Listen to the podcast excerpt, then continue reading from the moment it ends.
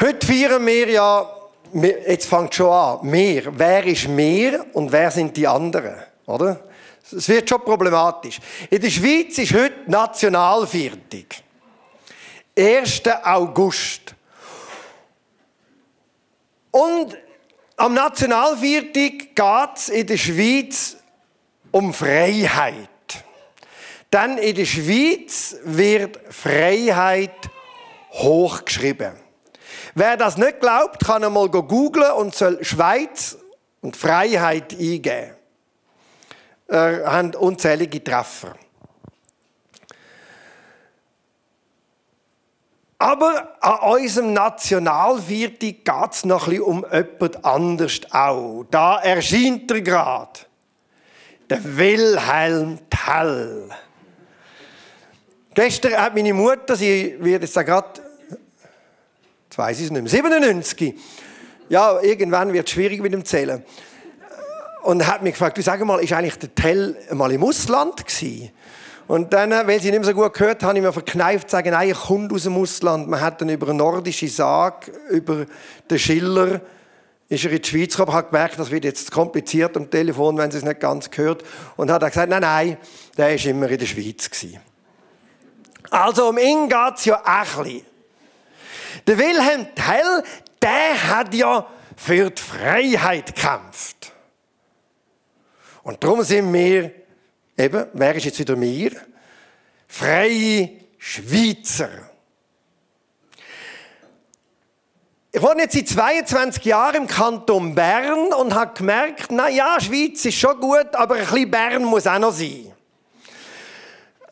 Man redet ja der, im Kanton Bern auch nicht Schweizerdeutsch, sondern Berndeutsch. Und alle anderen, also außer Thomas und Tessiner, reden Schweizerdeutsch, aber da redet man ja Berndeutsch. Also muss heute bisschen Bern kommen. Der Manuel, hört mal den Nachnamen an, Freiburghaus. Verratet ja schon alles. Ist ja ein Freiburger kommt aus dem Friburgischen. Und da habe ich gedacht, wir können ihm am Nationalviertag nicht die Bühne lassen, bevor wir die nicht noch an einen Berner geben. Und zwar an einen Berner, der ganz genau weiß, wie Schweiz, Tell und Freiheit zusammenhängen. Bühne frei.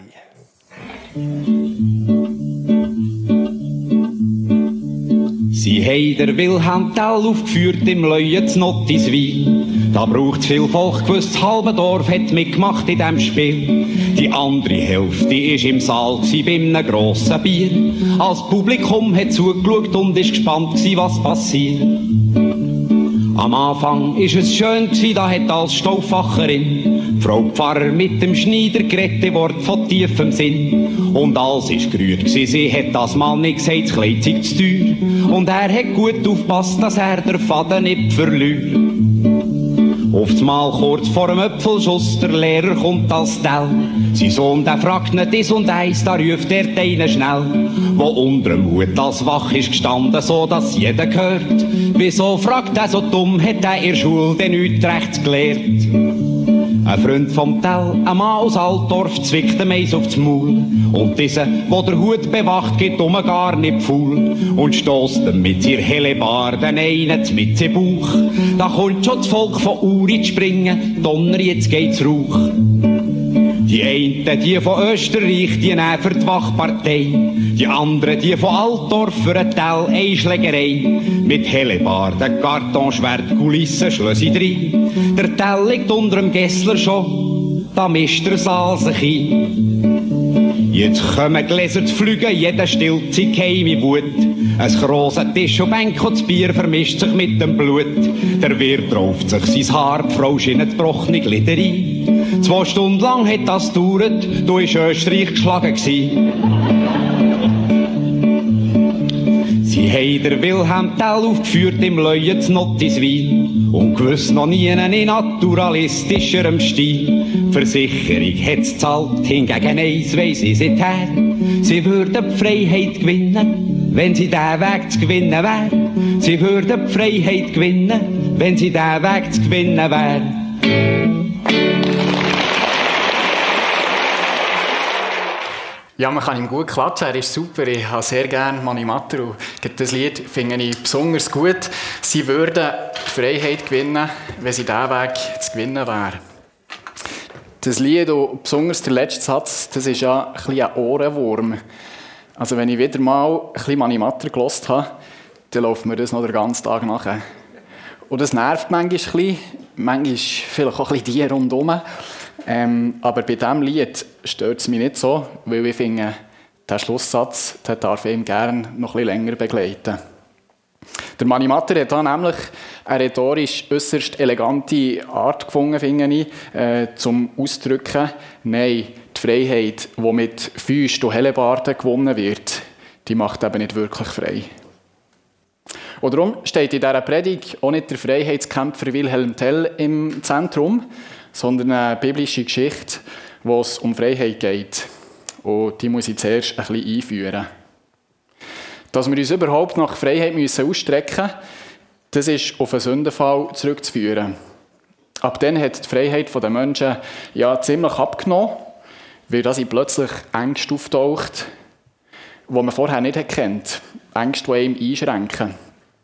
Und so bringt der Kain seine Brüder um und muss dann immer Angst haben, dass ihm das Gleiche passiert. Da ist er ziemlich eingeschränkt worden in seiner Freiheit. Geschichten, wo die Freiheit verloren geht, das gibt es noch zuhauf in der Bibel, aber auch außerhalb der Bibel. Wahrscheinlich könnte jeder von uns ein paar erzählen. Und da braucht es einen neuen Impuls, eine Lösung von Gott, wie die Menschen wieder frei werden können vom Bösen, das sie einschränken will. Und da kommen wir jetzt eben zu dieser Geschichte. Da wählt Gott der Abraham und verspricht ihm, ein grosses Volk zu werden. Ein eigenes Land zu haben. Und er verspricht ihm Segen. Und das Segen, das soll dann auch durch Abraham auf die anderen Völker übergehen. Das ist Gottes Befreiungsplan. Ich sage der Abraham, ich gebe Abraham ein Volk, oder aus ihm entsteht eins, und das Volk bekommt ein Land, wird gesegnet und das Segen fließt weiter auf die anderen Völker. Jetzt äh, Volk und Land, das können wir uns gut vorstellen.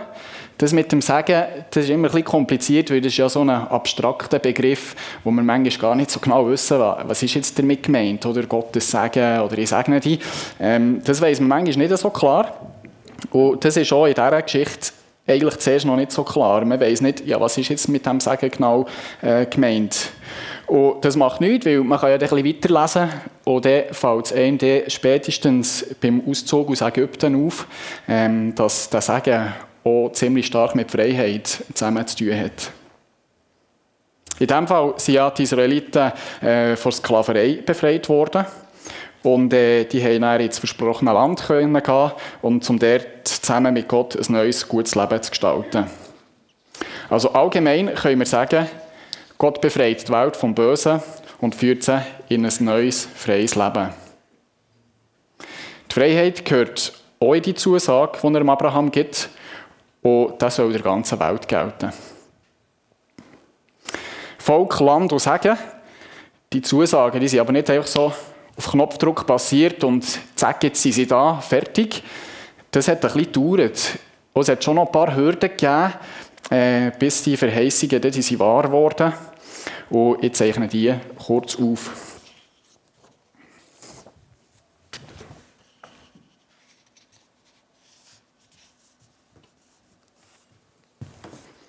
Die erste Hürde, das ist das Alter von Abraham, 99, und von Sarah, 90. Das geht biologisch nicht gut. Das haben sie schon dann gewusst. Und darum haben sie dann auch ein bisschen begründetermassen Zweifel an dieser Verheißung. Und haben sich auch gefragt, hey Gott, ist er wirklich ernst mit dem? Und dann sind sie ja dann aber gleich gegangen in das Land, das Gott ihnen versprochen hat, auf Kanaan. Und äh, dann haben sie gemerkt, ja, da gibt es gar nicht so viel zu essen. Es gibt eine Hungersnot. Und dann haben sie sich auch schon das zweite Mal gefragt, hey, kann das sein, jetzt haben wir doch eine Verheißung, dass das Land uns gehört. Und jetzt geht es auf einmal eine Hungersnot und wir müssen weiterziehen nach Ägypten.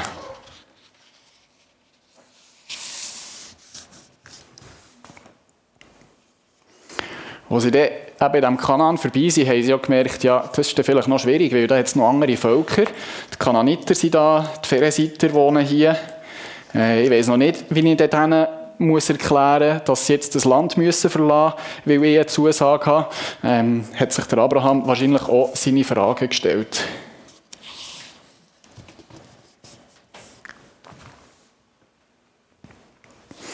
Später ist dann die Hungersnot vorbeigegangen und er ist zurückgegangen in das Land, der Abraham, mit, seinem, seiner ganzen Sippe. Und kaum waren sie in diesem Land drin, dann hat er Krach mit seinem Neffen, mit dem Lot. Weil sie waren beide Hirten und die Hirten hatten zusammen äh, ein Geschläge wegen der Weiden. Und sie haben gefunden, wir können nicht zusammen am gleichen Ort. Und dann sagt ihm der Abraham, hey, schau, du kannst einen Teil wählen von diesem Land. Ähm, oder Lot hat ja auch die besten Weiden für sich beansprucht. Und da hat der Abraham auch zuerst mal das verheißene Land eigentlich noch einmal müssen abgeben im Vertrauen, dass Gott ihm das Land dann schon wieder wird zurückgeben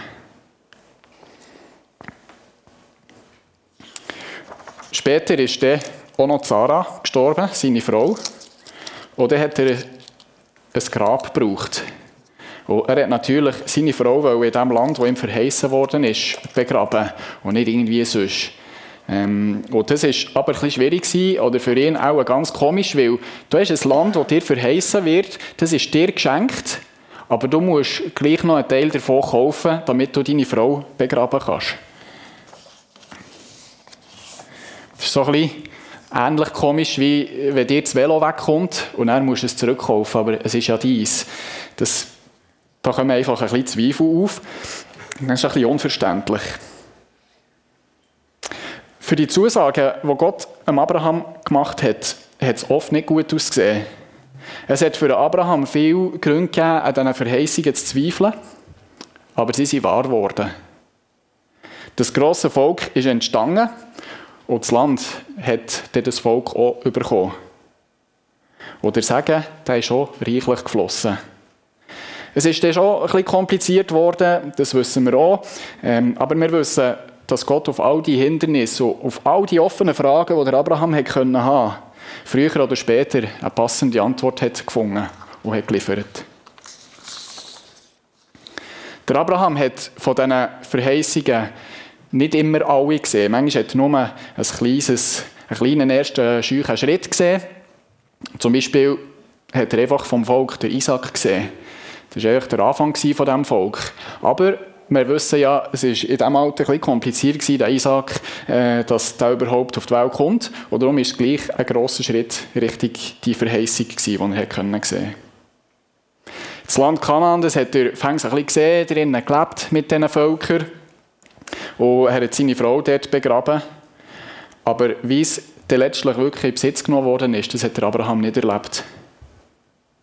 Er ist also irgendwo zwischen Verheißung und Erfüllung hat er sich bewegt. Die Verheißung vom Segen, wo auf alle Völker soll fließen, die ist dann auch noch nicht abgeschlossen und die ist es heute noch nicht. Die gilt weiter, bis die Freiheit ganz wiederhergestellt wird. Jetzt, was heißt es für uns in Bezug auf eben die Freiheit? Wir sind auch noch irgendwo da zwischen der Verheißung und der Erfüllung.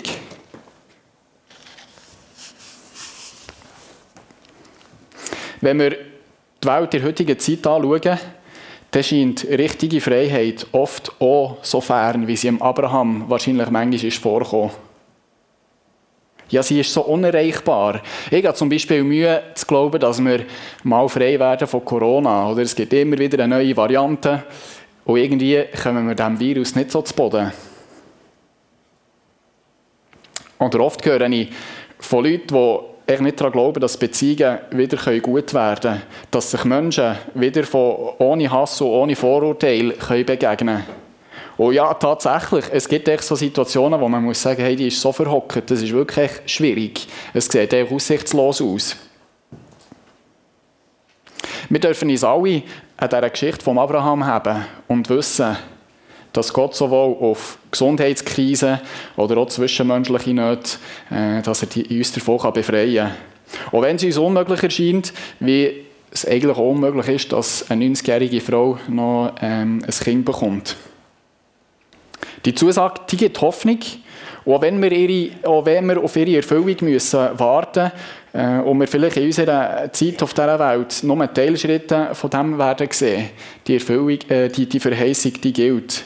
Und wir dürfen mit Zuversicht in die Zukunft schauen und in unserer aufgeklärten und wissenschaftlich prägten Welt dürfen wir auf Wunder hoffen.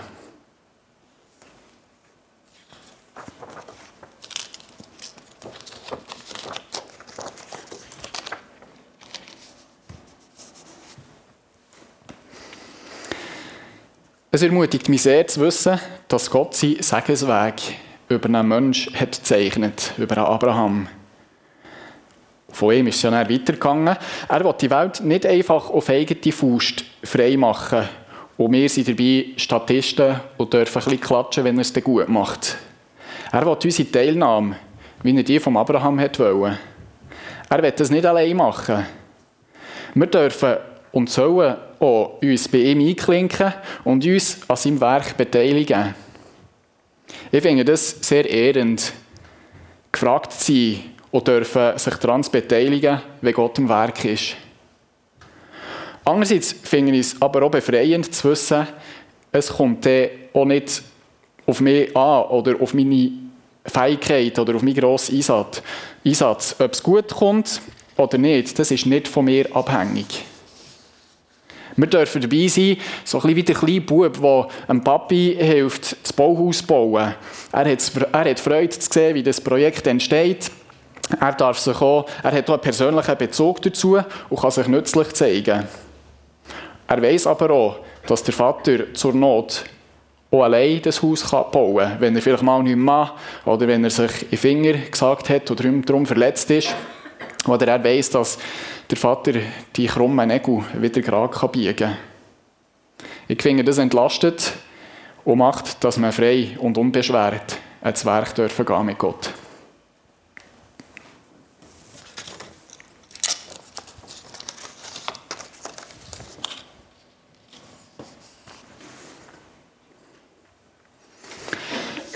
Wir müssen unsere Freiheit nicht selber forcieren. Die Eidgenossen, das ist ja das, was in diesem Lied so schön äh, zur Geltung kommt, die haben dann zumal Telebarden sprechen und sind so zu ihrem Ziel gekommen. Das hat aber gar nicht wirklich Freiheit gebracht. Ich habe auf Wikipedia eine Liste gefunden mit allen Kriegen und Schlachten der Schweiz. Und eine bekannte, das ist ja die von, ähm, von 1315, Morgarten. Und auf die sind wir ja auch stolz, da haben wir ja die Österreicher so richtig äh, bodigt. Ich habe auf dieser Liste gesehen, dass im gleichen Jahrhundert, das ging dann noch weiter, aber im gleichen Jahrhundert haben die Schweizer noch 15 Mal noch einmal gegen die Habsburger müssen kriegen. Manchmal haben sie gewonnen, manchmal haben sie verloren. Ähm, ein Befreiungsschlag war aber Morgarten definitiv nicht. Gewesen. Wahrscheinlich ist es so, dass sie nach Morgarten eher noch müssen, haben müssen Angst haben ständig, wenn kommen die wieder und ja, wenn kommt der nächste Angriff und wo, in welchem Kanton. Oder Abraham und Sarah haben manchmal keinen anderen Weg gesehen, als ihrem Glück selber ein bisschen nachzuhelfen.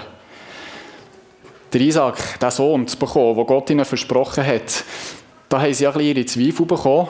Und so hat Sarah am Abraham die Hagar ihre Magd gegeben. Dass der Sohn mit der Magd gezeugt werden kann. Es wäre aber nicht nötig gewesen, Gottes Zusage mit einer Notlösung zu forcieren. Gott hat ihnen den Sohn ja versprochen. Aber ich glaube, es ist ja auch sehr natürlich, wenn man in der Not ein kreative und manchmal auch ein zweifelhafte oder auch gewaltvolle Lösungen findet, um seine Freiheit zu erzwingen. Wer kennt sie nicht, die, die Situationen, wo wir zeitlich vielleicht ein bisschen knapp drin sind und dann werden wir halt einfach ein bisschen rücksichtslos und schauen ein bisschen weniger um uns herum, wie es dann um uns herum mit uns geht. Oder unsere Träume und Vorstellungen, wo wir alles daran setzen, dass wir sie, können, dass wir sie in Erfüllung bringen dass die, dass die Realität werden. Schnüren wir uns auch nicht manchmal damit doch unser Umfeld ein in Freiheit, wenn wir die Träume und Vorstellungen, wenn wir die unbedingt erreichen wollen. Gibt es da nicht vielleicht auch manchmal einen Widerspruch mit der Zusage, dass uns Gott Freiheit schenken will und für uns sorgen will? Es gibt eine Schlüsselstelle in der Geschichte von Abraham, die, zeigt, wie er diese drei Punkte sehr gut ähm, vorbildhaft hat ausgelebt. Es ist der Moment, wo Gott den Glauben von Abraham auf die Probe stellt und ihm die fürchterliche Aufgabe gibt, seinen Sohn, der Isaac, zu opfern. Das ist an sich schon schlimm genug, wenn ein Vater den Auftrag bekommt, seinen Sohn zu opfern. Beim Isaac ist es aber zusätzlich noch so, da haben sie mit 90 respektive 99 bekommen und ähm, äh, an ihm ist die Verheißung gehangen.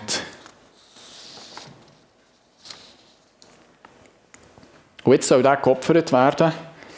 Das war äh, auch für Abraham noch ein ganz grosses Fragezeichen gewesen, wie das aufgehen soll. Und die Geschichte, da gehen wir jetzt kurz durch, die dient auch als Zusammenfassung. Das ist dem Abraham auch zuerst nicht aufgegangen.